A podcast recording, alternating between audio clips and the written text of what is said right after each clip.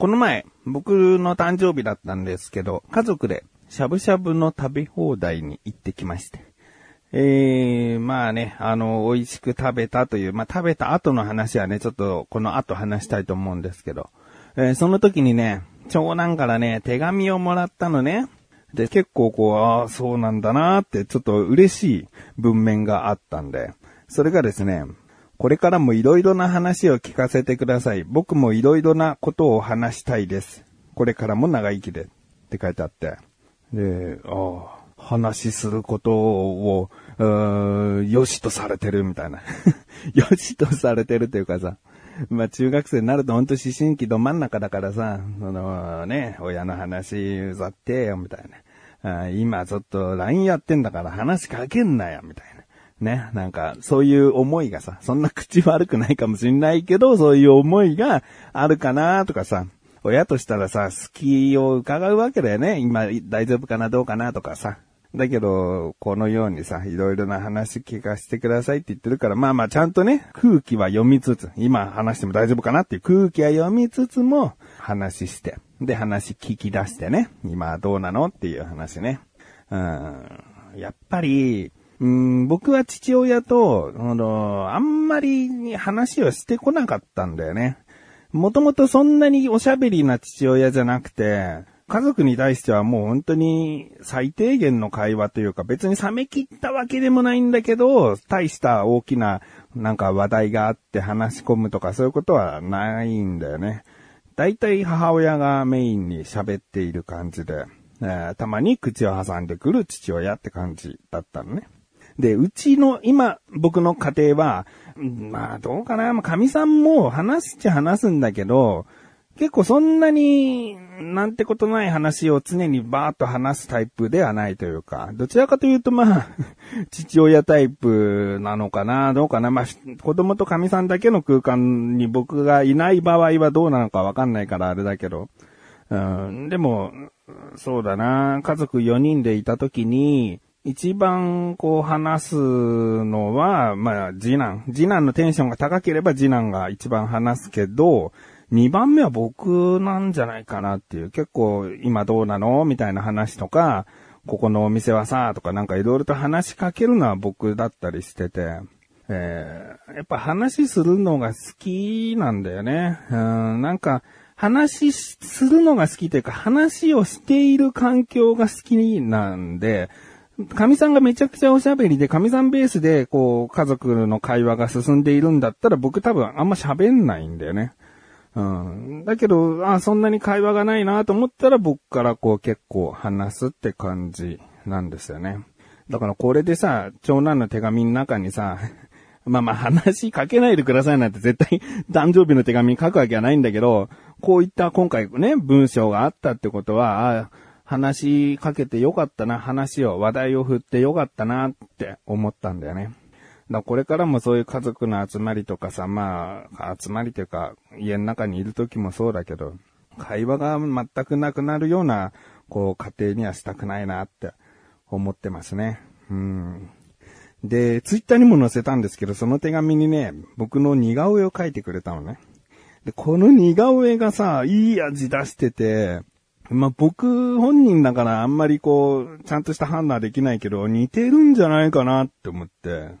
えー、まあ最近ね、あのー、結構こっぴどく怒ったんですよ、勉強に関して。で、僕すごいね、悩んでんだよね。勉強しろって言いたくないなってすごいあって。で、勉強しろっつって勉強したって、こう身につかないっていうのもなんか分かってるんだけど、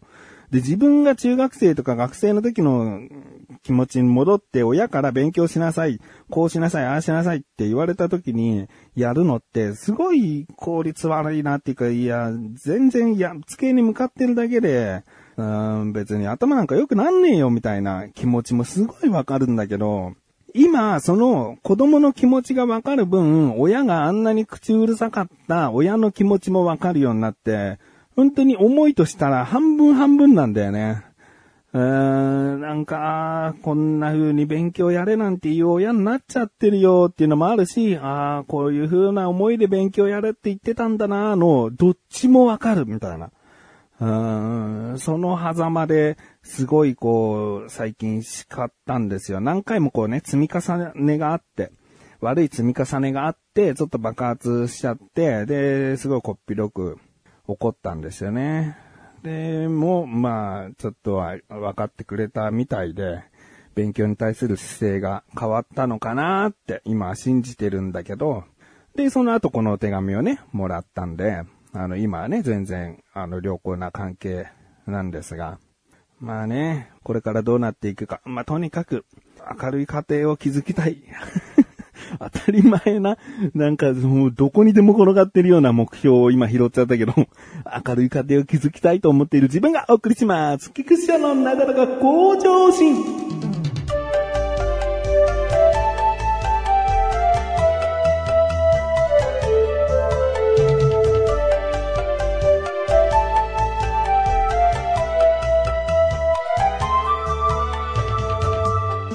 でですね、まあ、しゃぶしゃぶを食べに行った話で、で、食べ放題だったんですね。で、初めて行くお店で、あこういうお店なんだ、こういうシステムなんだと思ってさ、ウキウキでさ、頼んだりさ、食べたりしてたわけね。そしたらさ、次男があんまり食べなくて、で、お肉好きだから、お肉がもうできたらすぐこうね、取り皿にこう取って渡してあげようかなと思ったけど、全然食が進んでなくて、もう今はもういいとか言って。で、なんかサイドメニューのなんか別のものをちらほらこう、ゆるく食べてたんで、別になんか食欲が全然ないっていうことではないのかな。でもなんか、元気がないなぐらいの感じだったのね。で、長男は普通に食べてるし、かみさんも普通に食べてて。で、まあね、しゃぶしゃぶってさ、暑くてね、当たり前のこと言うんだけど、暑くてさ、だってさ、沸騰した液体の中にお肉入れて、お肉に完全火が通ったら食べれるわけだからさ、ある意味熱湯の汁をすするみたいなもんでさ、うん、一回ちゃんとポン酢だ、ごまだれだ、みたいなものに、バウンドさせることに、つけることで、冷めて食べれるわけじゃん。だけど僕あの、二つに分かれる鍋だったから、えっと、出汁を2種類選べる鍋だったから、1個は普通の出汁で、1個は僕のわがままで、火鍋薬膳鍋にしたのね。あの、ちょっとピリ辛なんだけど、薬膳がいっぱい入った香りがなんか面白い。僕は大好きな薬膳の味なんだけどね。で、それにしてもらったのね。で、薬膳鍋でできたものってさ、なんか、ポン酢とごまだれどっちにもつけたくなくって、で、空の器に取っては食べてたから、すげえ熱くて、一口目でもうハフハフハフハフになっちゃって、で、上顎の皮が全部持ってかれましたね。一瞬で。えー、いや、暑かったら吐き出したりさ、まあ、すぐなんか水を思いっきり飲むとかすりゃいいんだけどさ、なんか、僕、結構熱いものが好きだから我慢しちゃうんだよね。でも暑くてもううまうまって思いながらハグハグして食っちゃうタイプで、でも口の中が大やけどでさ、で、一口目からそんなんだから、ちょっともう口の中痛くなりながらその後ずっと食べるっていう。で、すげえ食べたんだよね。あ久しぶりにこんな食ったと思うぐらい食ったらさ、もうなんか、何にもやる気が起こんなくなっちゃって。で、うち、もともと実家で、あの、小さい頃住んでる時っていうのは、食べ放題とか何か外食行ったら帰りって、うち車を持ってなかったんで、歩きだったんですね。だから2、30分歩くことで、お腹いっぱいの胃袋って多少ないとも消化が進むから、いい運動になってたんだよね。で、車で帰ったものの、ちょっと2、30分散歩してくるわって言って、そしたら長男が、あ、僕も行く、みたいな。感じでついてきてくれて、また、こう、長男とね、二人の時間をこう、過ごしながら散歩して、で、帰ってきたの。そしたらですね、次男がさ、グロッキーなわけ。で、熱測ったら38度以上あって、やばいと思って。で、翌日、長男が、自然教室って言って2泊3日学校行事でこう出かけるイベントがあるのね。で、その前日が僕の誕生日のしゃぶしゃぶだったんだけど、で、これでもしね、次男がコロナだったら、完全濃厚接触者で、長男が、その自然教室行けなくなっちゃうんだよね。もうこれまずいじゃんと思って。で、も翌日次男、こう、神さんと病院行ってさ、見てもらったらなんとかコロナではなく、こう、ただ喉が大きく腫れてるだけみたいな、うん、抗生物質飲んで、あの、ゆっくり安静にしといてくださいで、済んでさ、よかった、思ってさ、で、長男は無事ね、あ、そう、だからその翌日か、病院行った翌日が自然教室だったから、その翌日無事自然教室行けることになって、で、そもそもね、その日って病院に行った、次男が病院に行った日って、小田カルチャーの収録をする予定だったんですね。だけどなんか僕ね、嫌な予感がして、僕もなんか、長男が出発する前夜、収録入れるのちょっと、なんかもしかしたらあるかもしれないと思って、小高に、あのー、ごめんだけど日付ずらせないかなつってお願いしたのね。そしたらさ、いやもう、神さんも言うのが遅かったんだけど、神さんは職場の送別会があると。で、長男は、うん、もう翌日自然教室行くから早く寝ると。で、次男は、まあ、コロナではなかったけど、体調が悪いと。うん僕は、楽しいクトークの編集がそういや終わってないって言ってあたふたしだすっていう、もう家族4人、もうこの日誰か来客されることが迷惑になる日になってたんだよね。だから、もし小高来てたら、まあ、俺ももうなんとか楽しくトークの編集しなきゃみたいな感じになってただろうし、次男としたらもうね、もちろん体調悪いし、神さんは送別会で家にいないしってことで、よかった。よかった、小高に秘密ずらしてもらって、っていうね。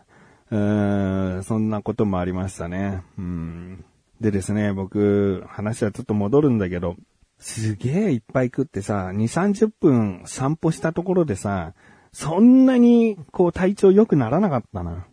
もう、お腹がもう満腹ってこんなに辛いんだなっていうのを、すごく感じて、で、お腹空いてるのって、意外と辛くないじゃん。その極限状態に行くまでは。あの、例えば朝ごはん食べて、昼ごはん食べて、で、日中仕事した時の後の夜ごはんお腹空いた、何食べたいってなる時くらいの空腹感って、全然辛いものじゃないじゃん、まだ。お腹いっぱいになって、2、3時間も、こう何にもする気が起きない苦しい、ああ、あみたいな状態になってるのってなんかバカらしいなと思っちゃって、えー、現在さ、僕も、その、体重的にもすごく多くなっちゃったし、そろそろまた体重管理もしなきゃなとか思ってるのに、こんなに食うってバカみたいだなって思ってきちゃったんだよね。で、誕生日で40歳になったわけじゃん。ちょっと、食べ放題っていうものの向き合い方を考えなきゃいけないな。なんか僕は食べ放題に行ったら、ある程度自分の中でこれとこれとこれは食って、みたいな。元を取るとかっていうよりも食べ放題なんだからこれとこれは食べとかないとな、ぐらいの、なんか気持ちがいつもあるんだけど、もうそういう年じゃなくなってきたなって思っちゃったんだよね。うーん、まあこれは悲しいけども、食べれる量の中で美味しいものを選んでいくっていう時期に入ってきたのかなっていう。うん、前まではさ、なんかある程度美味しけりゃ量だよ量みたいな。うん、いろいろな種類が食べれればいいよとは思ってたんだけど、なんかそうじゃないくなってきたな。だってすげえお腹いっぱい食ったらあんなに苦しい思いするんだから、なんか本当に意識的な腹八分目っていうのを、こうちゃんと考えて食べて、あ、もうちょっと食べれるなって思うところでやめとこうっていう意識を絶対に持とうって思ったんだよね。